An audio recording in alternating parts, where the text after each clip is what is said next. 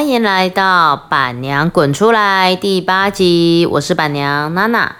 本节目由臭味滚除臭抑菌喷雾赞助播出。这一集的主题呢，其实是延续上一集宠物训练，那我们把它定位为宠物训练 Part Two，居家训练要注意哪些东西呢？OK，还有以及上一集讲不完的宠物训练师怎么选择，我们都在这一集里面呢跟大家做一个介绍。那在居家训练里面呢，我通常啊，我们蛮 care 的，我自己很 care 的是喂食，就是吃饭要好好吃这件事情，在狗狗身上。那在我们家呢，吃饭呢，它是比较偏向于定时跟定量。怎么说呢？主要是因为天兵从小到大的饮食习惯是生食生肉，那因为生肉它没有办法拿出来外面放太久，它会有坏掉的一个问题，所以我们家其实一直以来都蛮主张定时定量。那意思就是说，当我的肉肉摆出来之后呢，天兵呢大概要在十五分钟之内，基本上天兵现在大概都在七八分钟就可以把它吃完了。十五分钟之内呢，我们会把它食用完毕，不然它会退冰。有时候吃生食的另外一个好处呢，就是它可以吸收到比较多肉肉里面的水分。吃生食的毛孩其实不太需要喝水，是因为肉肉里面的水分其实蛮够的。那因为水分会一直流出来，其实就会减少水分吸收，加上肉会坏掉。所以定时定量的喂，那一开始在做定时定量的喂法的时候呢，其实在训练里面呢，它会有点辛苦。举例来说，以天天来讲，天天呢，他一餐呢就是吃三百五十克。那三百五十克我放下去的时候呢，天天就在那边晃啊晃啊晃啊晃啊，他可能吃了十克、二十克，OK，吃多一点，吃一百克好了。那他可能就在那边摸摸摸摸鱼，因为狗狗也会摸嘛，他总是会想说，嗯，妈咪，你还有没有什么其他的好东西？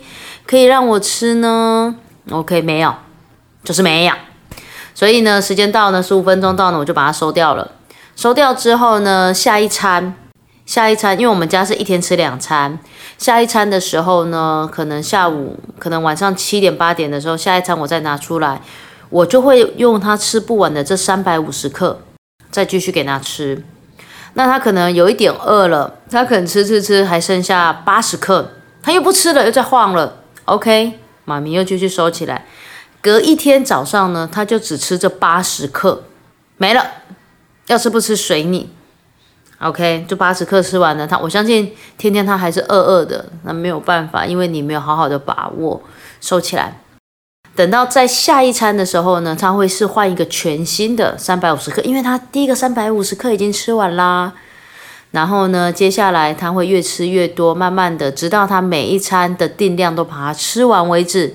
这时候呢，就会养成定时定量。这个时候呢，对我们而言，我我在上一个狗狗马吉的时候，我是从头到尾是全部重做的，所以我大概做了十天，它才可以做完真正的定时定量，全部一次吃完。那天兵在做的时候，因为年纪比较小，就在做了，大概用四到五天而已，很快。那其实这个不管对任何的饮食习惯的毛孩都比较好的原因，是因为妈咪跟 daddy 都可以比较好的去观察他的食量、他的身体状况，以及他吃饭的时间花了多久，这都可以在他生病的时候反馈给医师可以知道的。那通常呢，定时定量的狗狗呢，他们上厕所也会是比较固定的。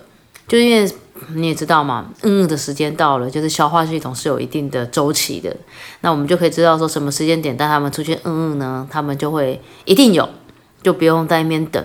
那第二个呢，我们呢在继续加练习的时候呢，我们还有另外一个呢，就叫做定点尿尿。像天天跟冰冰是大型狗，所以其实基本上他们主要的尿尿习惯是在户外。那因为我曾经照养过了一只狗狗，从它的人生的中途到结束的时候，我发现大型狗在后段的时候啊，会有尿尿的问题。怎么说？是因为当他们不舒服的时候，走不动的时候，他们一定要在家里上厕所了，你没有办法把它牵出去，它真的走不动了。那因为我在上一只狗狗的时候，我没有做这个训练，以至于呢，它没有办法在家里上厕所。它不管多么不舒服，我就是一定要把它牵到户外。我觉得对它而言太难受了，所以在天兵小的时候呢，其实我们就有训练它们在家里上厕所。那我们使用的是大型的尿布垫。这个这个后来衍生出来，就是只要是下雨天、梅雨季的时候呢，它们两个就在家里上厕所就好了。这个的训练其实很重要的原因是，就像我刚刚讲的，为了他的年纪大了，他没有办法出去走，不要让他走那么远了，他真的不适合了。然后第二个是下雨天的时候呢，也不需要淋雨带他们出去上厕所，维持好在家里的尿布垫的使用习惯。只是大型犬嘛，尿布垫一次用的量比较多，这个没有关系，因为它不是长期的，就是至少在梅雨季的时候不是长期的。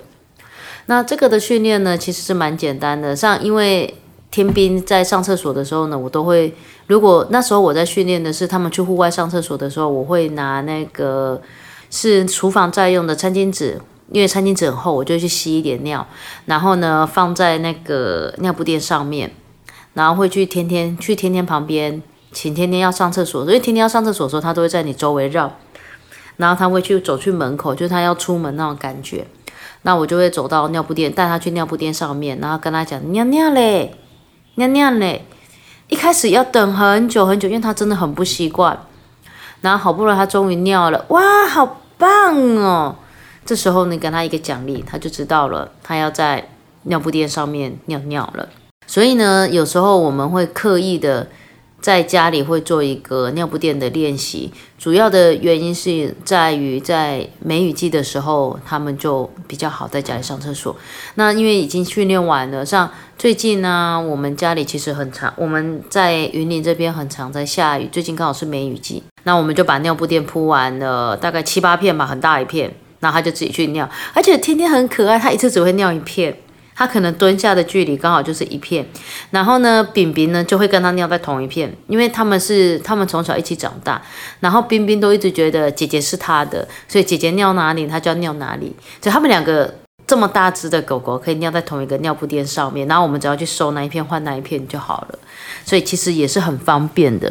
所以有时候你要想着狗狗在家里上厕所不是不好，是我们要换个角度去看待这件事情。接下来呢？我们呢，在居家的训练里面呢，还有一点呢，其实叫做笼内训练。其实我觉得这个很重要。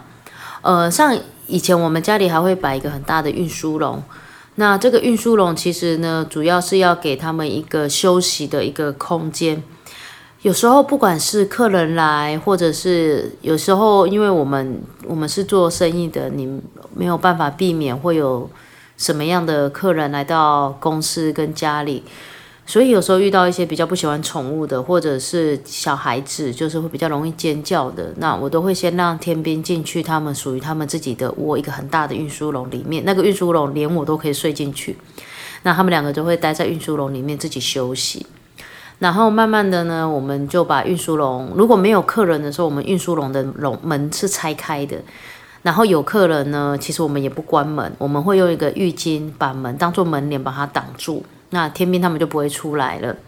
那现在呢？像现在天兵他们比较没有在用运输笼的习惯，但是我们有做一个小小的办公室，上我办公桌的一个，因为我办公桌是 L 型的，所以就有一个角落。然后那个角落我就有放他们的床垫，所以有时候就是天兵他们自己要休息的时候，他们就会有两个角落，一个是阿妈办公室的角落，也是他们休息的地方，以及我。的角落呢，也是他们休息的地方。所以，如果你从小做这样的训练的时候呢，其实我觉得狗狗他们在累的时候，他们会自己有一个休息的一个习惯。我觉得这蛮重要的。就是当你需要它自己去休息、放松的时候，因为狗狗有时候你会发现它会呈现一个很兴奋、很紧张的、很兴奋或者是很紧张的时候呢，就可以让他们适度的去休息一下。那其实呢，讲到这边呢，我觉得居家的训练，如果你可以做到这几样，其实你和毛孩一辈子已经很好相处了。我真的是这样觉得，因为就快快乐乐，什么状况大概都有了。那其实呢，在做这些训练的时候呢，我们要选择一个好的一个训练师。呃，我很幸运的是呢，我在这个过程中呢，我是非常相信专业的。所以天天呢，天天跟冰冰还有马吉呢，跟过很多很棒的训练师。马吉呢是有雄霸这位很有名的训练师在三二十年前熊爸刚刚出来教的时候呢，让熊爸带到，所以包含到现在我有一些问题的时候呢，我都也会打电话跟熊爸做一个询问。另外一个呢，我很欣赏的训练师呢是民琴。那民勤训练师呢，他很可爱的是，他他是爱狗成痴，他所有的训练呢都是以狗狗为最大核心出发点来做。怎么说呢？我记得有一次，我们我们想要教冰冰一个训练，就是一个比较像是杂耍的一个玩球的一个训练的过程。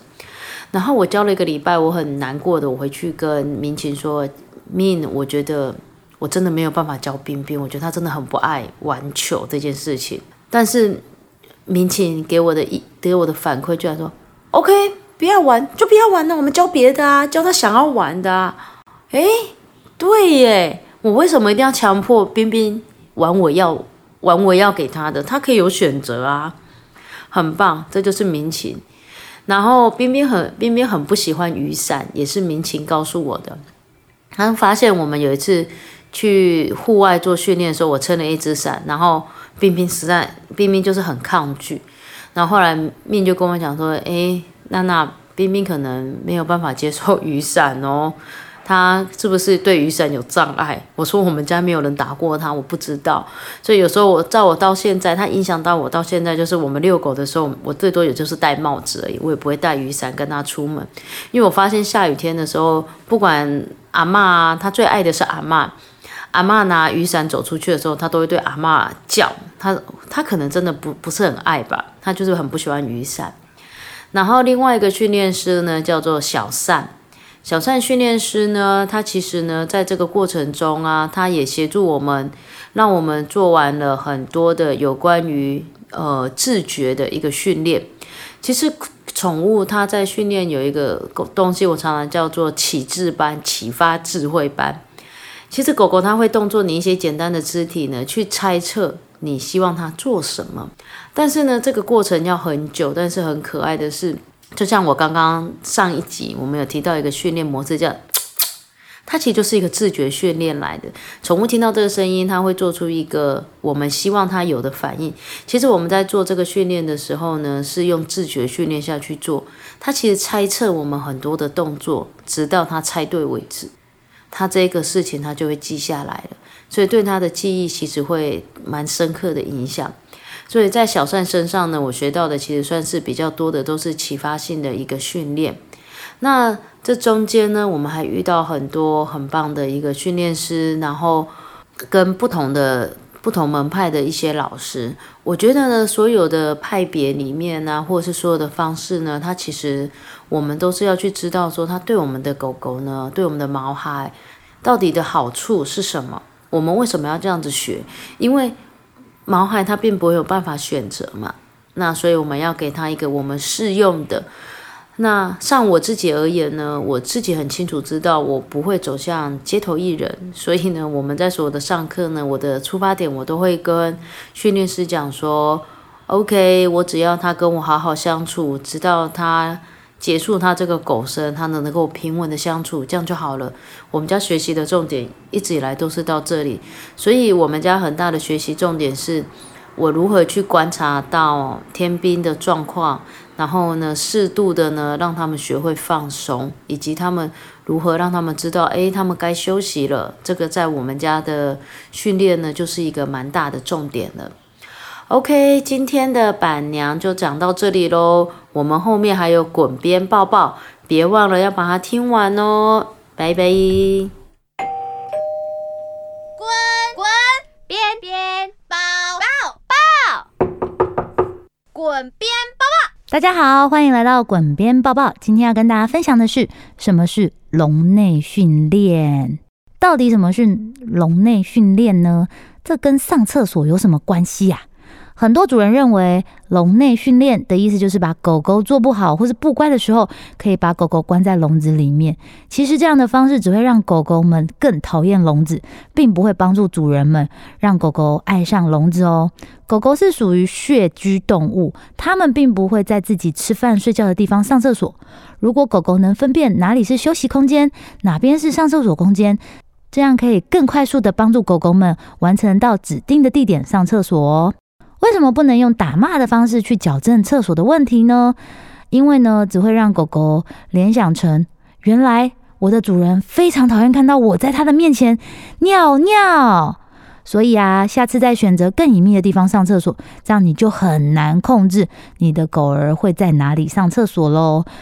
那我们首先要做的就是控管它们吃饭时间，固定的时间吃饭喝水，相对上厕所的时间也会越来越固定哦。笼内训练第一步，首先一个运输笼，笼子的大小必须是狗狗可以侧躺为主，狗狗站起来的时候，耳朵不可以顶到笼子的顶部。饲养吉娃娃小型犬也不需要购买一个黄金猎犬的运输笼，更不建议使用铁线笼，因为可能会让狗狗有机会不小心把脚掌卡在里面，造成危险。第二步，让狗狗喜欢笼内空间，可以安置一些玩具、食物，让狗狗吃饭都在笼内空间完成。刚开始也不建议把狗狗安置在里面时间过长，以免狗狗未来对于进笼子这件事情有反效果。可以使用上述的方式，让狗狗愿意主动进去待着。几天之后呢，再慢慢把笼子的门轻轻扣着，让狗狗可以快速接受笼子里面的门会关上了这件事情。但请不要超过八个小时哦。第三，当狗狗越来越喜欢自己进去笼子以后，可以开始慢慢的延长狗狗们在笼子里面的时间，也可以找一些益智游戏或是耐啃的东西。让狗狗独自享受笼内的独处时光。安置在笼内的主要目的呢，除了预防狗狗乱咬家中的物品之外，也可以避免狗狗不小心吞食到家中危险物品。这是一个非常棒的环境管理方式哦。重点来了，因为我们前面已经营造了一个让狗狗吃饭休息的空间，又因为狗狗本身为巢穴卫生观念非常好的动物。所以，您可以透过良好的笼内训练，控管狗狗不要随地的大小便。当狗狗在笼内休息了一阵子，请记得出笼子的第一件事情就是将狗狗带到你想要让它尿尿的场所。当狗狗尿尿完，记得要给它大大的鼓励，这样它才可以有效的在正确的地方，然后上厕所，产生正面的连接哦。以上讯息由宠位置提供，滚边抱抱，我们下次见。